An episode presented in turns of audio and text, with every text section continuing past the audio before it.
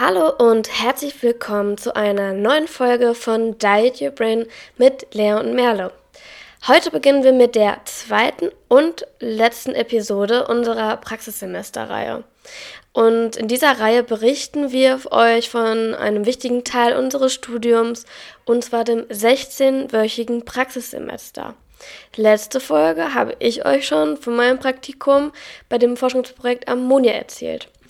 Und bei diesem Forschungsprojekt handelt es sich um ein smartes Gesundheitsförderungsprogramm mit dem Fokus auf Ernährung und zwar im betrieblichen Kontext.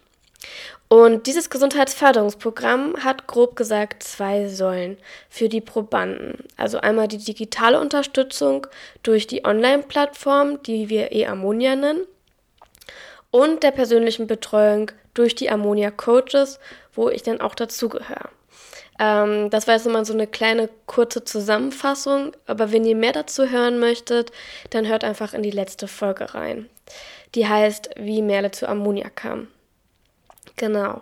Und heute geht es um die Erlebnisse, die Lea während ihres Praxissemesters gemacht hat. Und deshalb widmen wir uns der klinischen Ernährung und Leas Arbeit innerhalb dem Verbundsprojekt Energie. Aber bevor ähm, Lea halt erzählt, was sie erlebt hat, wollte ich euch noch mal kurz auf ähm, ein Special von uns aufmerksam machen.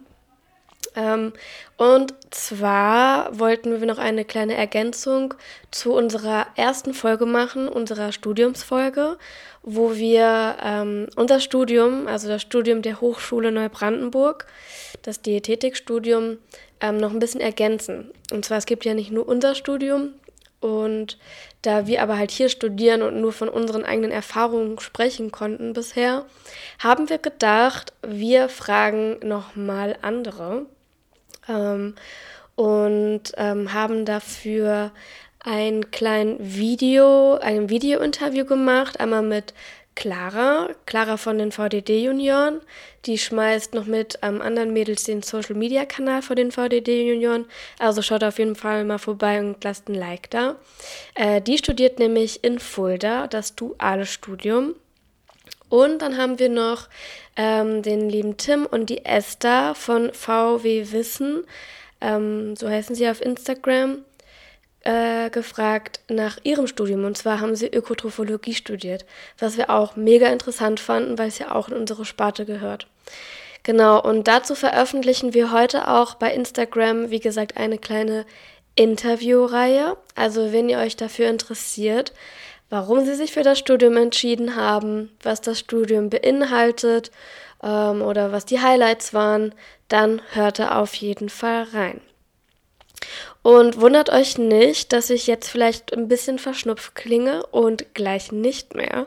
Ähm, ich habe diesen Einsprecher nochmal gemacht, jetzt als ich halt leider krank bin, ähm, um euch nochmal halt, äh, darauf hinzuweisen, dass wir dieses Interview jetzt starten, weil das war jetzt doch etwas spontaner.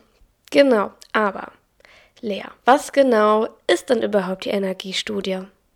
Also hallo nochmal von mir und ja, Merles heißt Energie. also die Energiestudie ist ein Verbundsprojekt und zwar wird es im Rahmen des Programms des ähm, Landes Mecklenburg-Vorpommern gefördert und zwar zur Förderung von Nachwuchswissenschaftlern in der Exzellenzforschung. Und der Fonds, der dafür zur Verfügung steht, ist ähm, von der Europäischen Union. Wow, das klingt schon mal krass. Ja, es, es klingt sehr krass, aber so krass ist es dann doch nicht. okay. Also es arbeiten insgesamt äh, fünf Partner zusammen und zwar sind das zwei Universitätsmedizin, einmal die Universitätsmedizin in Rostock, die Universitätsmedizin in Greifswald, dann die Hochschule Neubrandenburg, einmal mit dem NIET, das ihr ja schon kennengelernt hat, habt von Professor Dr. Valentini, wo auch Merle jetzt gearbeitet hat hier im NIET. Genau, ausgesprochen Neubrandenburger N-Institut für evidenzbasierte Diätetik. Bam! Ich kann das aber nicht aussprechen. Nur damit ihr wisst, was nie die Abkürzung heißt. Genau, und äh, der zweite Teil der Hochschule Neubrandenburg wird von Professor Dr. Gabe geleitet. Ähm, was er genau macht, erzähle ich gleich noch. Und äh, das letzte Institut, was mitarbeitet, oder der letzte Projektpartner ist das Leibniz-Institut für Nutztierbiologie. Und der ganz genaue Titel dieser Studie heißt Enterale Ernährung bei Malnutrition durch Erkrankungen des Gastrointestinaltrakts äh, vom Grundlagenverständnis zur innovativen Behandlungskonzepten. Also sehr umfangreicher Name, aber was bedeutet das ganz einfach ausgedrückt? Es ist ähm, dazu da, ähm, Ziele zu entwickeln oder beziehungsweise Versorgungsmanagement zu entwickeln für mangelernährte Patienten mit Erkrankungen des gastroenterologischen Bereiches, also gastroenterologischen Grunderkrankungen. Beispiele hierfür sind Leberzirrhose, chronische Pankreatitis und Kurzdarmsyndrom. Und aber auch die Ursachenforschung für die krankheitsbedingte Mangelernährung zu finden, wie auch für Sarkopenie. Und dafür haben sich im Rahmen dieses Projektes ähm, die Parteien verschiedene Studienarme ausgedacht. Also es gibt einen Humanstudienarm, einen Tierstudienarm und es gibt einen Produktstudienarm. Also wie ich schon gesagt habe, Professor Gaber aus dem ähm, Projektpartner Hochschule Neubrandenburg ähm, ist dafür da, eine aromatische Trinknahrung herzustellen oder beziehungsweise Trinknahrung für Patienten zu verbessern. Und die anderen Projektpartner, wie zum Beispiel das Leibniz-Institut für Nutztierbiologie, aber auch die Universitätsmedizin in Rostock und Greifswald, haben einen Tierversuchsarm.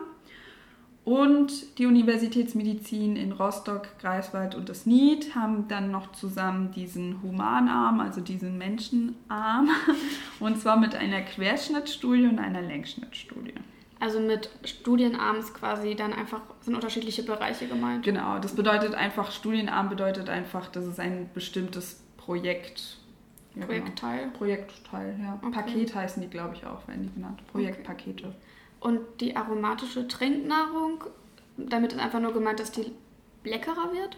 Genau, was uns aufgefallen ist, oder nicht uns, ich arbeite daran, deswegen werde ich ganz viel uns sagen, aber was aufgefallen ist, ist, dass Patienten vor allem mit Leberzirrhose, aber natürlich auch Pankreatitis-Patienten Probleme mit der Geschmacksveränderung haben. Also einige Patienten klagen darüber, dass sie kein Fleisch mehr mögen, dass alles metallisch und salzig schmeckt auch süße Sachen. Viele tendieren auch manchmal nur zu süß und zu fruchtig. Mhm. Und um einfach die Trinknahrung da anzupassen und es auch leichter für die Patienten dann zu machen, diese Trinknahrung anzunehmen, ist halt ähm, diese Veränderung oder Spezialisierung der Trinknahrung vorgesehen. Ah, total interessant und auch total coole Studie und ja auch eine riesige Studie. Aber wie bist du da hingekommen? Wie hast du diesen Platz ergattert?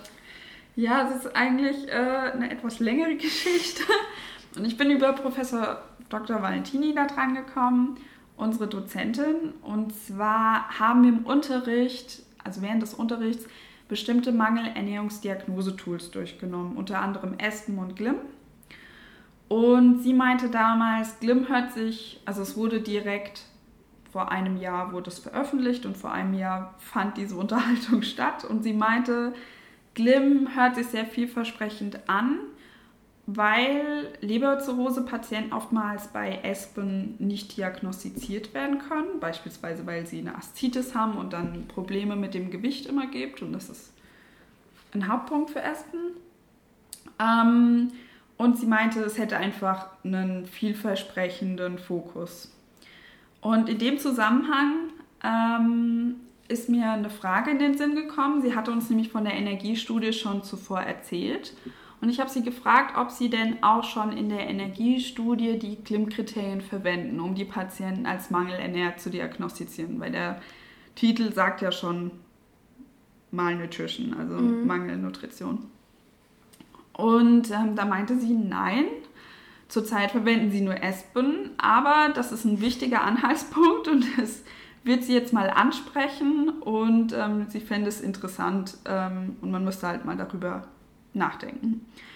Und ich meinte dann noch so aus Scherz, naja, wäre es denn möglich, vielleicht eine Bachelorarbeit darüber zu schreiben? Man könnte ja Espen und Glim vergleichen und man könnte es ja darstellen. Ja, und ein halbes Jahr später bin ich in Rostock gelandet und habe mein Praktikum angefangen und schreibe dann jetzt auch meine Bachelorarbeit genau über dieses Thema.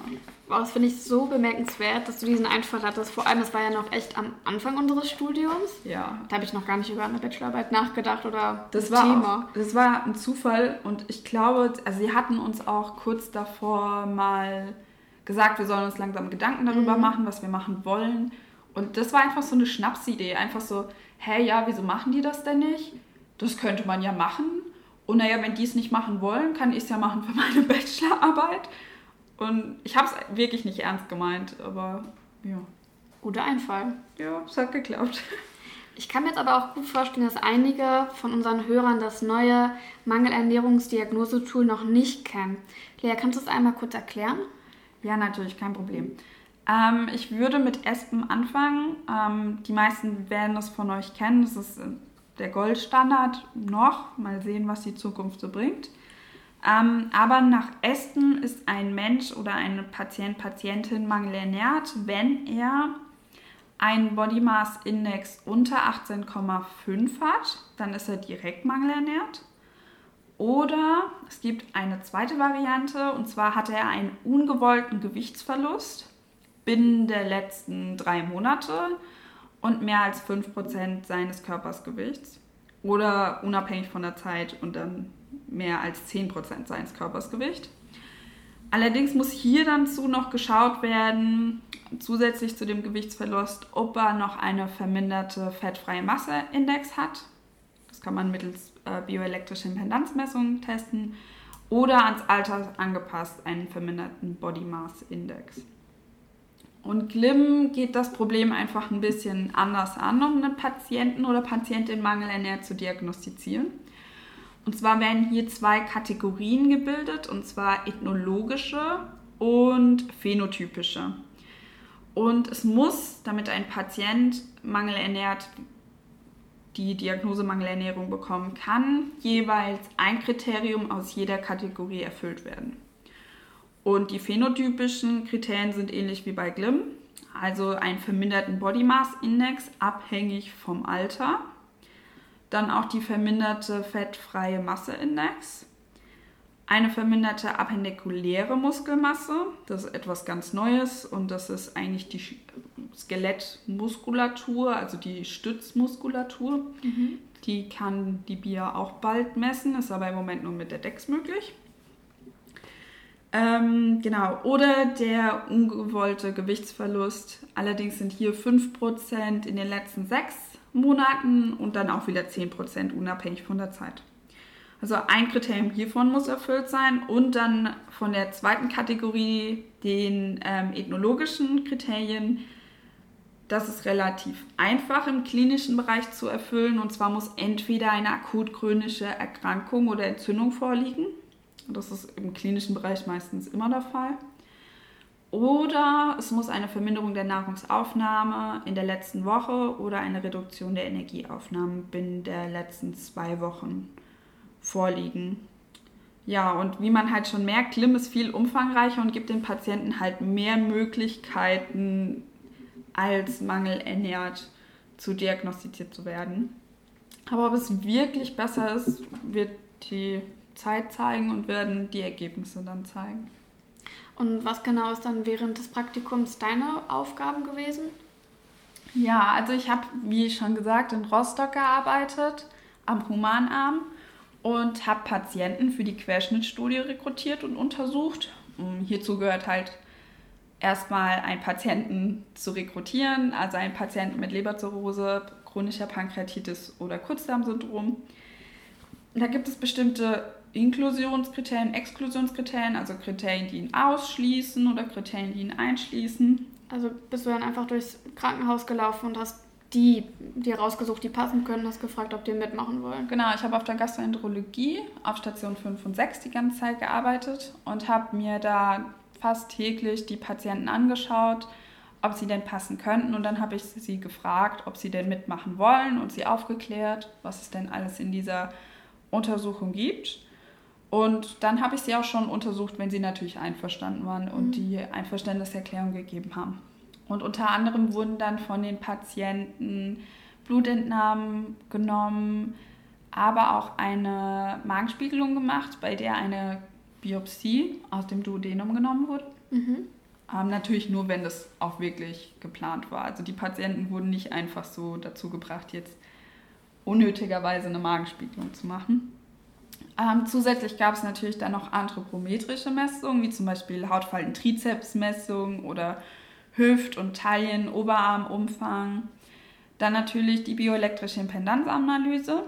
Aber wir haben auch unterschiedliche Fragebögen zum, äh, zum Essverhalten, beispielsweise den Chip oder auch den DEX. Den könnten einige von euch kennen. Der dokumentiert, wie die Nahrungsaufnahme in den letzten vier Wochen war. Aber wir haben auch ähm, Bewegungsfragebögen, also wie haben sie sich in den letzten sieben Tagen bewegt, körperlich, Aktivität, körperliche Aktivität. Mhm. Und ähm, wir haben auch einige psychologische Fragebögen mit drin. Und dann habe ich natürlich die Daten auch dokumentiert. Und äh, zusätzlich habe ich in der Längsschnittstudie auch gearbeitet. Hier sind aber nur Patienten mit Leberzirrhose drin. Und zwar, wenn in der Querschnittstudie ein Leberzirrhose-Patient mangelernährt war, dann haben wir ihn gefragt, ob er noch weiter an unserer Studie mit teilnehmen möchte. Und dann hat er eine enterale Sonde bekommen, also eine Sonde über die Nase, durch die Speiseröhre, über den Mangelduodenum, also eine duodenale Sonde, kurz NDS. Und dann wurde er über diese Sonde zwei Wochen lang enteral ernährt und hat Ernährungsberatung bekommen fürs Krankenhaus, aber auch für die Leberzirrhose. Und hat nach dem Krankenhausaufenthalt bekommen sie dann nochmal Trinknahrung für 28 Tage mhm. und werden über das NEED, also äh, Merle kennt sie, das ist Fatuma, haben ähm, dann noch Ernährungscoaching weitergemacht hier. Genau, die Fatuma Meier. Genau, Frau Fatuma Meier. Und ähm, ja, und es gibt dann noch unterschiedliche Untersuchungszeitpunkte und da habe ich auch einiges mitgearbeitet. Ich habe natürlich auch Sachen konzipiert, weil ich habe direkt angefangen, als die Längsschnittstudie überhaupt gestartet hat. Ich habe zum Beispiel mich darum gekümmert, wie es ist mit der Rezeptierung von der Trinknahrung, dann auch im häuslichen Bereich. Wie wird das mit den Dokumentationsbögen am besten machen fürs Ernährungsassessment, also für ja, die ja, Assessment weiß jeder, was das ist. Ja. für die Ernährungsberatung und ähm, für Ernährungscoaching auch. Und ich habe auch einige Flyer mitentwickelt. Und weil ich so viel auf der Station war, hatte ich halt auch die Chance, dort sehr viel zu bewirken. Ich habe äh, die Trinknahrungsstation ein bisschen geändert. Da nochmal einen ganz großen Dank an Professor Dr. Lamprecht, der das alles zugelassen hat, dass ich da überall meine Finger mit im Spiel hatte, natürlich unter seiner Aufsicht. Und ich habe auch einen Flowchart entwickelt und zwar nach diesem Flowchart, das ist wie so ein Ablaufschema, können die Ärzte für die Patienten mit enteraler Ernährung die perfekte Sondennahrung wählen, die richtige Menge für den Patienten wählen und auch, wie sie es aufbauen sollen, mit dem Hinweis auf Refeeding-Risiko etc. Ja. Oh, das klingt nach sehr vielfältigen und anspruchsvollen Aufgaben. Aber was hat dir jetzt am besten von allem gefallen? Also ganz im Ernst, ich durfte so unglaublich selbstständig arbeiten ähm, und das wurde alles so wertgeschätzt. Ähm, das hätte ich halt nicht so gedacht. Und auch in den anderen Praktikas hatte ich immer das Gefühl, ich durfte schon sehr viel machen, auch eigene Beratung und so in der Ausbildung. Aber so viel Freiraum hatte ich noch nie. Also mir wurde wirklich vertraut und es wurde auch alles angenommen. Und dann natürlich die Arbeit mit unseren Patienten hat mir sehr, sehr gut gefallen. Dass ich da halt auch richtig mitarbeiten durfte. Und das größte Erfolgserlebnis ist ähm, die aller, allererste Patientin gewesen, ähm, bei der es am Anfang nicht ganz so gut aussah und die jetzt aber wirklich einen sehr schönen Genesungsablauf hingelegt hat. Ähm, man kann ja nicht von Genesung sprechen, lieber Zirrhose, ähm, das ist nicht heilbar, aber ihr geht es wirklich sehr gut und ähm, es ist einfach sehr schön zu sehen, was das für ein extremer Erfolg ist. Ja, das war schon wie so ein kleines Wunder für mich. Okay. Und was mich jetzt noch interessieren würde, zusammengefasst, was hast du während deines Praxissemesters alles gelernt? Sehr, sehr viel gelernt. Also zum einen tatsächlich, ich weiß, wir Diätassistenten sagen uns das sehr oft, dass wir notwendig sind und dass es wichtig ist, dass unsere Arbeit anerkannt wird. Aber jetzt habe ich es wirklich live gesehen und zwar ohne uns können wirklich nicht Mangelernährung diagnostiziert werden. Und es gibt eine ICD-Kodierung im Krankenhaus, die eine bestimmte Fallpauschale bemittelt, also Geld, was das Klinikum gekriegt für die Behandlung mhm. des Patienten. Und ähm, wir sind in der Lage, diese Mangelernährung Diagnose zu stellen und da auch zu unterstützen. Weil Ärzte haben in der Ausbildung überhaupt nicht diese Zeit, da den ähm, also sie haben nicht die Zeit, die Mangelernährung durchzugehen mhm. und zu diagnostizieren. Und ähm, was ich auch super fand, ist halt das ganze Wissen, was ich mitnehmen konnte zum medizinischen Bereich. Ja, und halt die ganze Unterstützung, dass man niemals einen Patienten zurücklassen sollte und alles tun sollte, um sie zu unterstützen. Vor allem dann mit der Ernährung, oder? Ja, vor allem im Ernährungssupport, genau. Für alle, die nicht wissen, was Ernährungssupport ist, also Ernährungssupport bedeutet einfach nur Ernährungsunterstützung und das ist egal, ob das künstliche Ernährung ist, also enteral oder parenteral, also den Gastrointestinaltrakt umgehend oder ihn mit einschließend. Es kann aber auch ähm, hochkalorische Ernährung sein, mittels Trinknahrung oder Spezialdiäten. Und hast du dir dein Praktikum gen denn genauso vorgestellt oder hattest du eine ganz andere Erwartung? Tatsächlich hatte ich überhaupt keine Vorstellung, weil mir wurde von heute auf morgen gesagt, du gehst jetzt nach Rostock. Also ich wusste, dass ich an dem Energieprojekt arbeiten werde, aber ich wusste nicht, dass ich in Rostock arbeiten werde, was natürlich sehr, sehr schön ist. Und ähm, ich denke, das konnte man alles gar nicht erwarten. Es war wirklich sehr, sehr gut. Ich habe unglaublich viel gelernt, was ich schon sage. Und ich muss auch ganz ehrlich sagen, ein großes Dankeschön an Frau Dr. Bannert und Professor Lambrecht, aus der Universitätsmedizin. Ähm, die haben mir das alles ermöglicht. Und ähm, ja, die, also ich bin sehr dankbar, dass ich das alles so machen konnte. Ja, und hättest du diese Frage im Unterricht nicht gestellt, ne? Ja, äh, wäre das wahrscheinlich niemals dazu gekommen. Ja, ja, das stimmt.